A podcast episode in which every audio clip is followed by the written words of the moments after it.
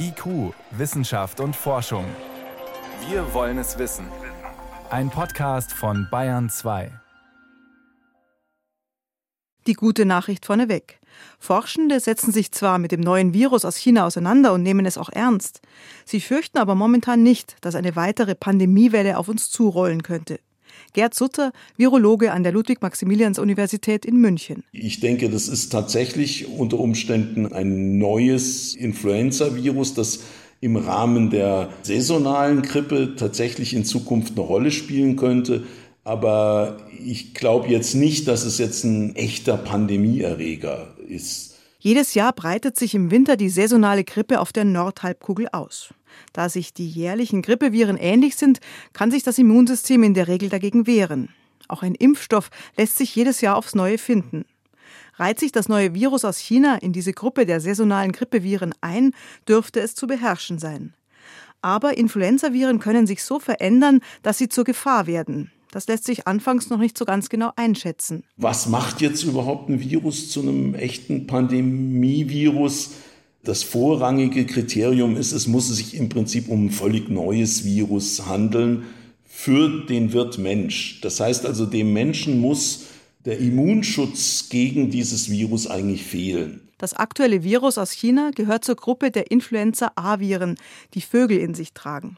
Vögel können ihre Erreger an Schweine weitergeben, die sich in der Regel leicht anstecken lassen. In den Schweinen kann sich dann das Virus dann auch wieder ändern, wieder über eine Änderung seiner Erbinformation und dann können praktisch im Schwein neu gemischte Viren entstehen, die dann sehr effizient auch den Menschen infizieren können und das ist hier jetzt der Fall. Bisher sind zwei Schweinehalter in China daran erkrankt.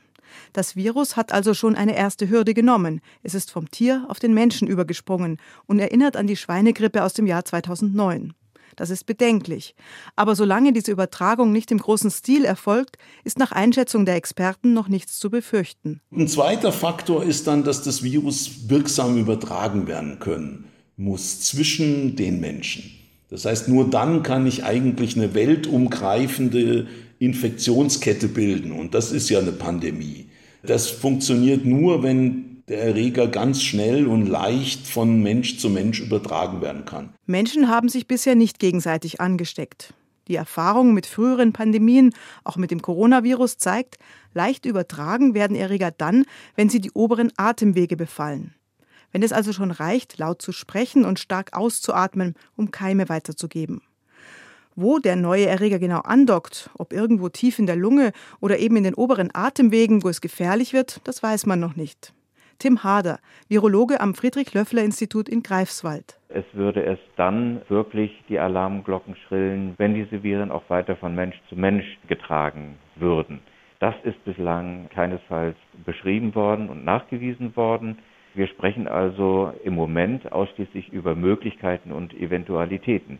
Tatsache aber ist, wenn so ein Virus die Eigenschaften erlangen würde, sich von Mensch zu Mensch zu verbreiten, hätten wir ein Problem. Ein Problem, das nicht nur vom aktuellen Virus aus China ausgehen kann.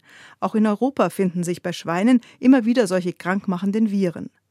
Während Wildvögel nach mehreren Vogelgrippeausbrüchen systematisch überwacht werden, passiert das bei Schweinen kaum. Es wäre wichtig daran zu denken, dass Schweinepopulationen weltweit besser überwacht werden sollten, als sie es im Moment sind, im Hinblick auf das Entstehen neuer Influenza-Varianten, die auch äh, für den Menschen gefährlich werden könnten.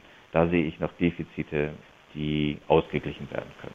Als 2009 die Schweinegrippe um die Welt zog, mit letztlich über 18.000 Toten, da waren Virologinnen und Virologen überrascht.